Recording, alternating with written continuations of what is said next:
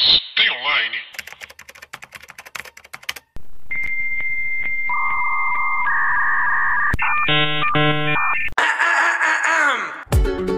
Olá, pessoas, tudo bem com vocês? Eu sou Paula Andrade, sou jornalista e redatora. E meu nome é Thalita Lefere, eu sou designer e.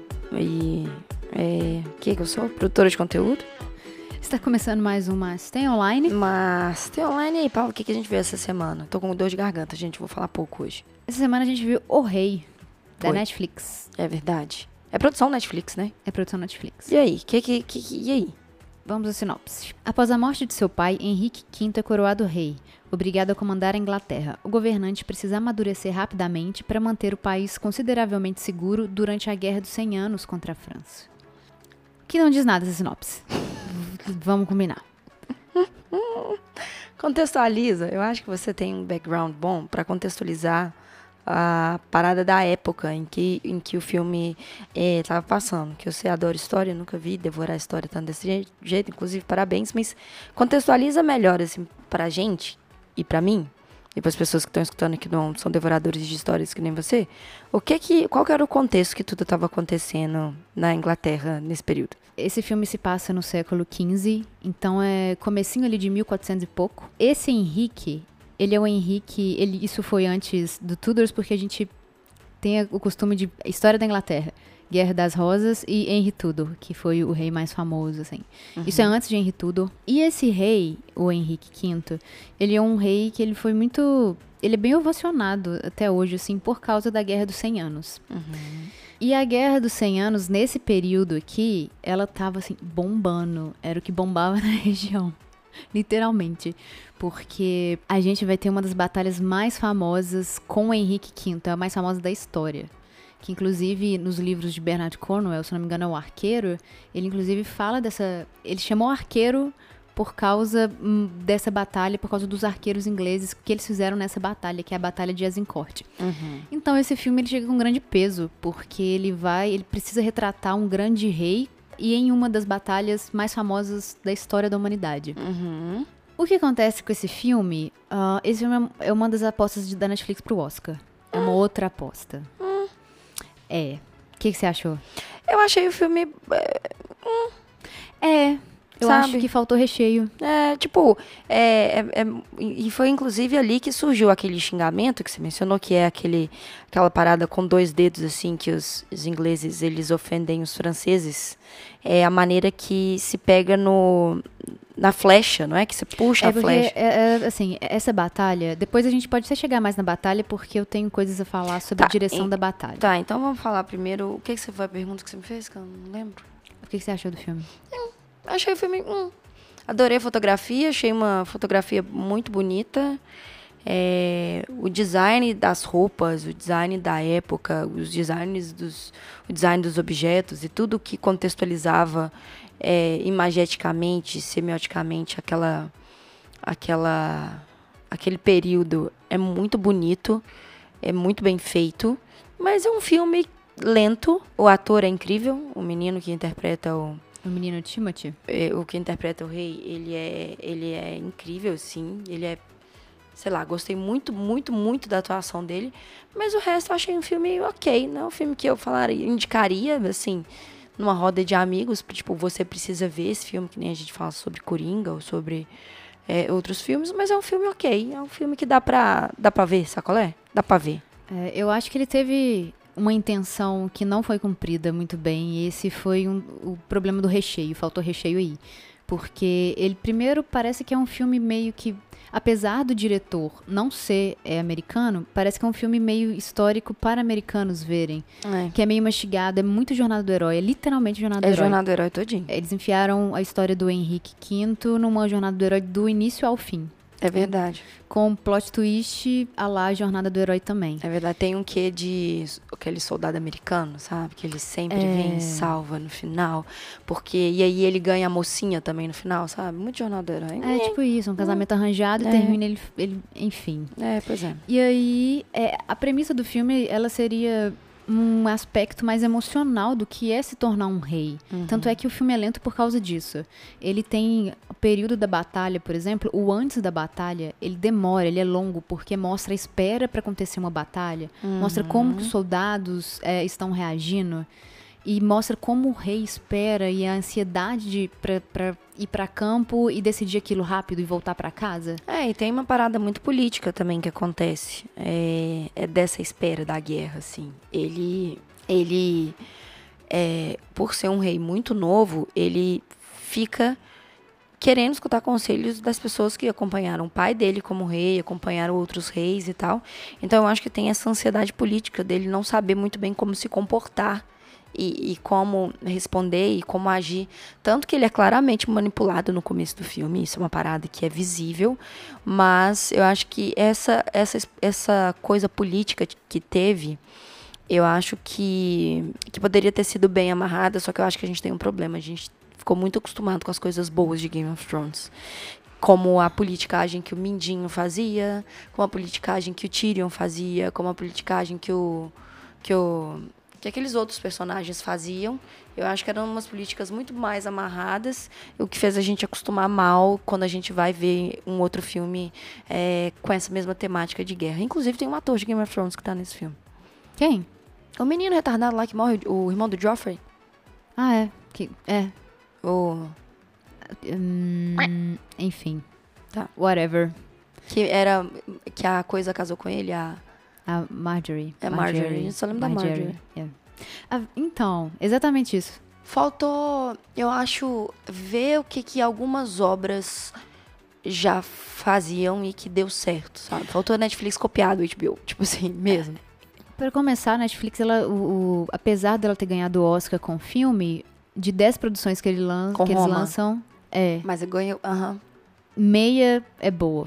Mas é porque Roma não foi a Netflix que ganhou, entendeu? Foi Afonso Cuarón que ganhou. É, E- é, faltou pra esse filme isso, é o diretor pegar e falar assim, Faltou esse projeto é autoral. E eu acho que depois de uns filmes e umas produções também, que são mega produções, é, e que fazem coisas novas e diferentes, não tem como você tentar voltar com fórmula nova. É tipo assim, é igual você tentar fazer um filme de espionagem depois dos últimos 007. A gente já viu 007, a gente já tá. O padrão subiu, sabe? É, ver- filme de super-herói. Exatamente. O padrão depois de Vingadores subiu. Você não me venha com um filme mais ou menos, porque a gente não vai aceitar mais. Exatamente. E eu sinto que esse filme é isso. Se ele tivesse sido lançado, sei lá, 12 anos atrás. É, um filme que assisti e falei assim, nossa, é bom. Mas hoje, depois da batalha de Game of Thrones, depois de tramas políticas que a gente vê em produções de hoje, não dá pra você assistir esse filme e só ficar torcendo pro, pro herói, sabe? É. Até porque a gente sabe que hoje em dia a gente tá. A gente tem, tem calo agora sobre política, né? A gente sabe que não tem bom e mal. É, a gente é, entende que ninguém ali é, é bonzinho, é ingênuo. é. E esse filme constrói uma coisa muito mal, que a gente, eles o filme quer que a gente sinta raiva do pai dele. Uhum. Mas o que, que o pai dele fez? Não conseguem criar Ele não isso. consegue explicar o que, que o pai dele fez. Ele, ah, a guerra dos 100 anos. não- a gente entende que tinha, não tinha um porquê pra ter essa guerra dos 100 anos, durar tanto tempo, que o, o Henrique não queria que tivesse essa guerra, ele queria dar uma pausa na guerra e, e melhorar o país. Mas a gente não viu nenhum conflito entre os dois direito. A gente não teve essa, esse ódio pelo pai pra ele vir depois e e fazer uma coisa diferente. duas horas de, Du- duas horas e meia, exatamente. É duas horas e meia? É, é duas horas e vinte, eu acho. Pois é, assim. cara. Assim, a sensação que eu tive é que eu vi um filme de uma hora e vinte, É, porque se foi tempo, se eles colocaram mais tempo de filme pra mostrar alguma coisa, foi completamente desperdiçado. uhum. É, Mas é um filme que é bonito. É, a é fotografia lindo. do filme é muito bonita. E Só que o- peca. E o Timothy Chalamet, Chalamet, não sei falar o sobrenome dele. Ele tá sensacional. Esse menino é muito bom. Esse Ele- é tudo que ele muito faz é muito bom. E eu imagino que ele deve ganhar pelo menos uma nomeação, alguma premiação. Pois é, mas de novo, é- eu acho que é justamente esse ponto. A gente tem um ator muito bom, num papel que eu acho que é muito legal, um papel que é muito importante, mas a gente não teve uma construção boa, porque você não consegue sentir empatia por ninguém. Ninguém. Assim, você, chega perto de uma empatia e sentir uma empatia por ele. É. Mas Ele carrega o filme nas costas, a atuação dele, pra ser bem sincero. Completamente. Tudo, né, tudo é sobre ele, obviamente. completamente. Sabe, tipo isso, você tá falando da jornada do herói, ele era o beberrão que não quer o trono, e aí ele aceita o trono, e ele vence uma batalha e ganha uma menina no final. Tipo assim, ganha a mão de uma Tem menina o, Ah, o gente, mestre, tô, né, tem- dele tô com tempo pra isso não. É, tá Tem vendo? tudo, ah, é. não tem tempo, gente, não tem tempo pra isso mais não na vida. Eu não tô com tempo pra dormir, eu vou ficar perdendo tempo pra ver esse filme, não. Deixa isso pra Marvel, né? Eles con- constroem melhor. É, pois é, sem tempo, irmão. Sem tempo pra morrer, irmão. Sem Mas tempo. é, e aí a gente vai pra, pra cena da batalha, assim, porque desde o começo eu tava assim, pô, eu dei um Google em quem é esse rei, esse rei. Eu li um livro esse ano que é o rei depois desse, que é o, que é o filho dele. E aí eu, eu não sabia tanto do, do rei quinto, né? Ou do rei, do Henrique V. Henrique Quinto. Henrique V. e aí eu fui dar um Google, aí só vi assim, mais ou menos com quem que ele casou, que era uma uma monarca francesa, porque a França era totalmente separada nessa época, não é o que a gente conhece hoje. Uhum. Então tinha uma reunião que era uma reunião, uma, uma região que era da Inglaterra, tinha uma outra eh, região que era onde ficava o rei da, da, da França.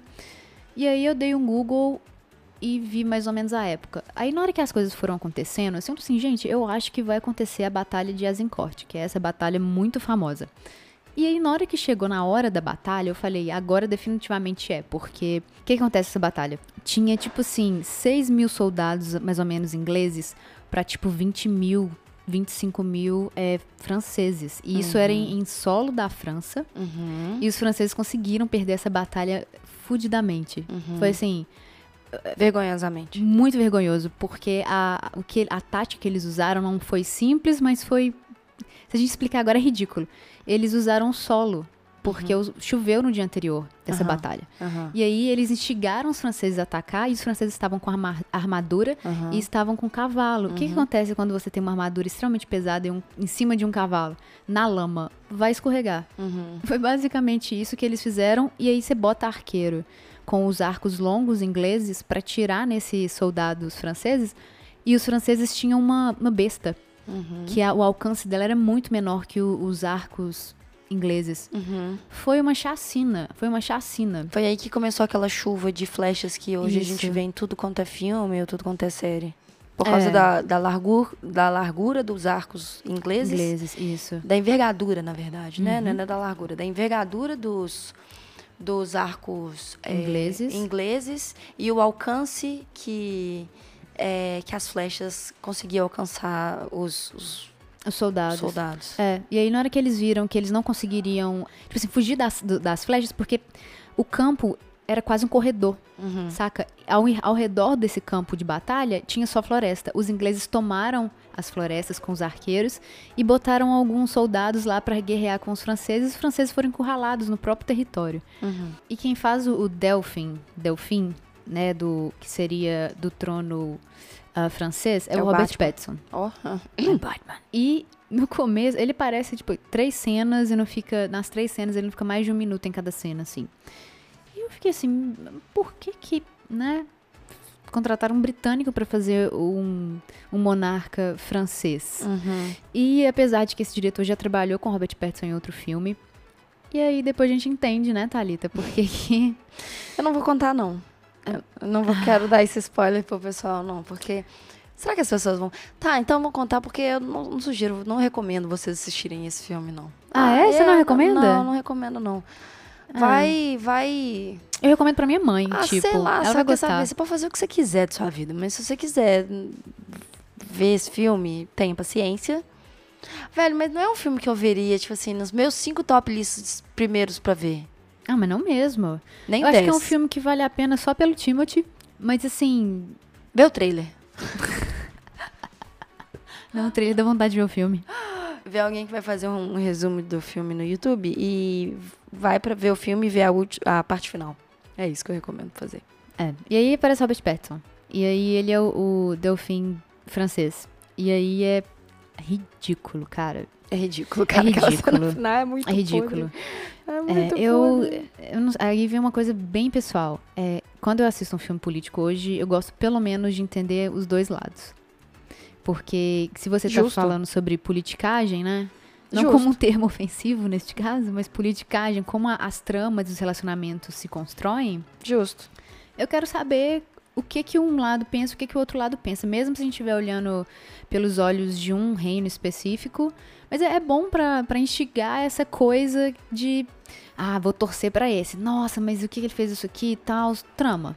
Justíssimo. A gente não tem noção direito do que é a França nesse filme. E aí eles contratam um ator britânico pra depois fazer um papel de ridículo. Eles ridicularizam é, o- a- os monarcas e os franceses nesse filme.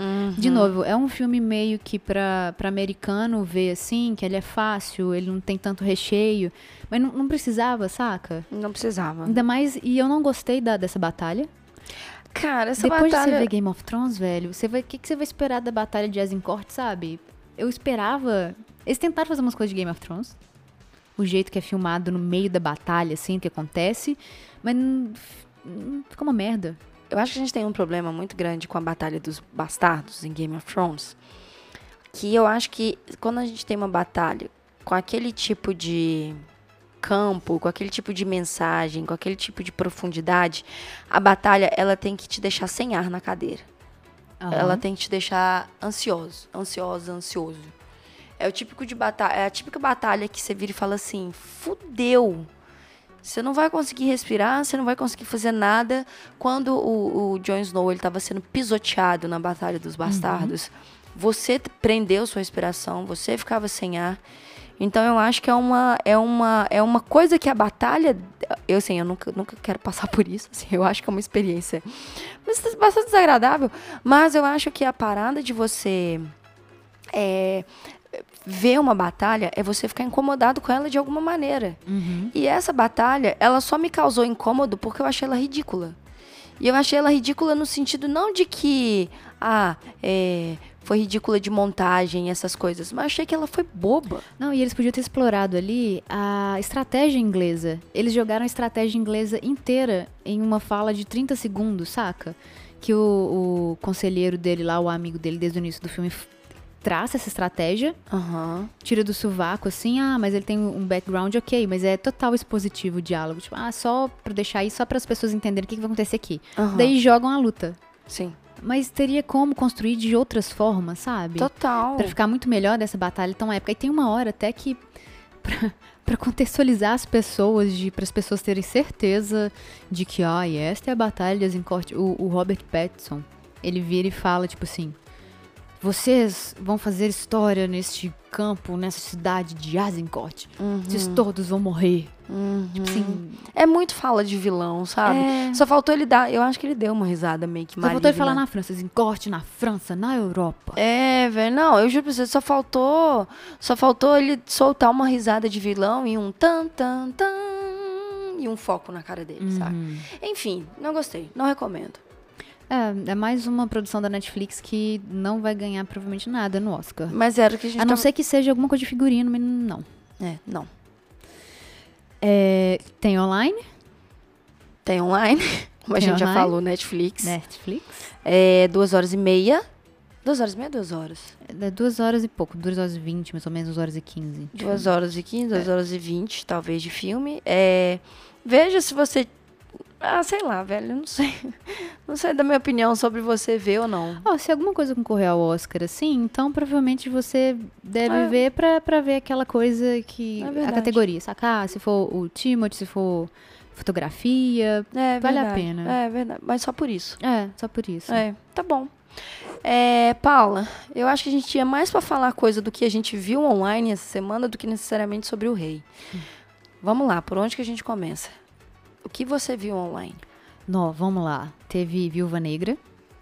Nossa, sim, o trailer de Viúva Negra. Eu tenho a sensação de que Hum. depois de Vingadores, pra mim, acabou. Então, eu fechei um ciclo que eu nem tô lembrando que ele vai reabrir. Sim. Então, caguei. Eu não tava esperando nada. sim. Eu, a gente assistiu, mesmo o outro Homem-Aranha, que parece mais o, O Far, Far, Far From é, Home, epílogo, né, de, de Vingadores, assim. que é o Longe de Casa. É, Ah, caguei. Eu sei que o filme é legal, então não tô nem aí. Eu assisti, isso, mas fiquei gente? tipo, ah, que tá. isso, gente? Que Eu, gratuito. vou, eu sei. Desculpa, mas caguei. E a Viúva- Negra eu só fico puta porque eu acho que ela deveria ter tido um Filme filme, muito muito, antes. antes. Ela merecia muito. E aí eu não tava esperando, daí eu assisti o trailer. Caralho. O filme- O trailer tá muito, bom. Eu gostei muito, muito, muito. Uma coisa que eu gostei no trailer, que eu tava até vendo o pessoal da Melete falando, é que quando acaba o trailer, não tem piadinha, sabe? Não tem aquela é coisa da piadinha da Marvel, que a Uhum. Marvel sempre coloca esse alívio, mas é porque eu acho que agora eles não precisam mais. Nem só isso, a esse arco da Viúva Negra, né? A Viúva Negra, ela é uma história bem mais pesada, é, né? sim. Então eu acho, não, não tem superpoderes nisso aí. Sim. Então tem que ser alguma coisa mais pé no chão mesmo. Eu amei. Eu amei a Rachel Weisz. Ela provavelmente. Ah, mas ela pode vilã, fazer né? qualquer coisa. Ninguém contrata a Rachel Weisz pra ela ser só a, o Rachel Weisz. A Rachel Weisz em cena. Ah, é verdade. A Florence Pugh, que no trailer é a Irmã. sister. É, a irmã dela. Uhum. Essa, essa, essa atriz, só um adendo, provavelmente vai concorrer ao Oscar. Por mim, soma. Eu queria que fosse Midsommar, mas eu acho que vai ser aquele Mulherzinhas. Ah, sim. ela tá ok. nele. Aham. Essa, guardem essa menina na cabeça. Ela é muito foda. Cara, assistem, assistam Midsommar. Aham. Ela tá sensacional, ela tá genial. E amei ela no trailer. Eu, não, eu esqueci que ela tava no filme. Na hora que eu vi ela lutando, eu falei, caralho! Tá, mu- tá muito boa a cena de, de luta. Tá, Tá, tá. muito boa. Enfim, eu gostei de tudo. O tom do filme, sabe? O final, aquela vinhetinha que eles colocaram dela andando, assim, é muito Aham, ela. A gente já aham. sabe como a Scarlett anda, sim, sabe? Sim. Tem uma coisa legal sobre o figurino que você, me- que você comentou. A irmã dela, essa do Midsommar aí que você comentou, ela tá usando um colete que a viúva negra usa no Guerras. No. No. Vingadores? No Vingadores, o último. Ah. Então, o- a minha teoria pra esse filme Hum. é que o é, ela, a Viúva Negra tá fazendo um resgate de família, não sei o que, não sei o que. Eu acho que ela vai ser instalada. Eu acho que a família dela, em algum momento, vai ser instalada do Thanos. Porque eu não sei se esse filme vai passar entre um e outro, entre é, Guerra Civil. Guerra Civil, não. Endgame e. Eu esqueci o nome e- do outro. Guerra Infinita?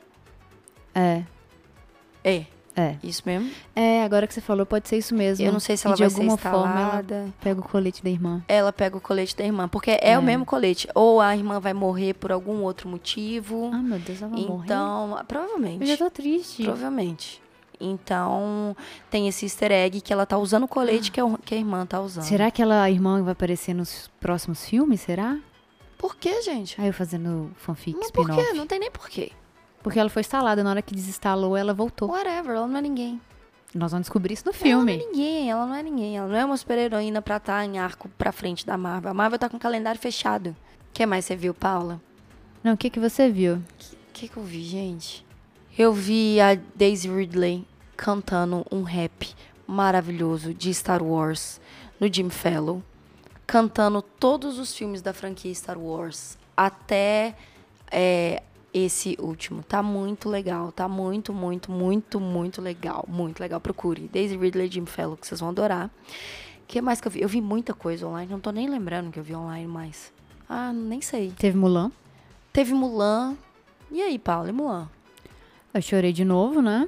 Como eu já estava esperando. Porém, tô com medo dessa bruxa. Eu não gostei da bruxa, não. É. A Mulan é um filme político, apesar de ser infantil. E aí. Mete magia pra tirar a força da política. É, eu gostei deles terem colocado mais mulheres, porque no fim, Mulan é só ela mesma no filme que é dela. Mas assim, já deu pra ver que tem um, um general do outro exército, que ele é bem parecido, inclusive, com o, o, o mal, né? O vilão do filme de Mulan.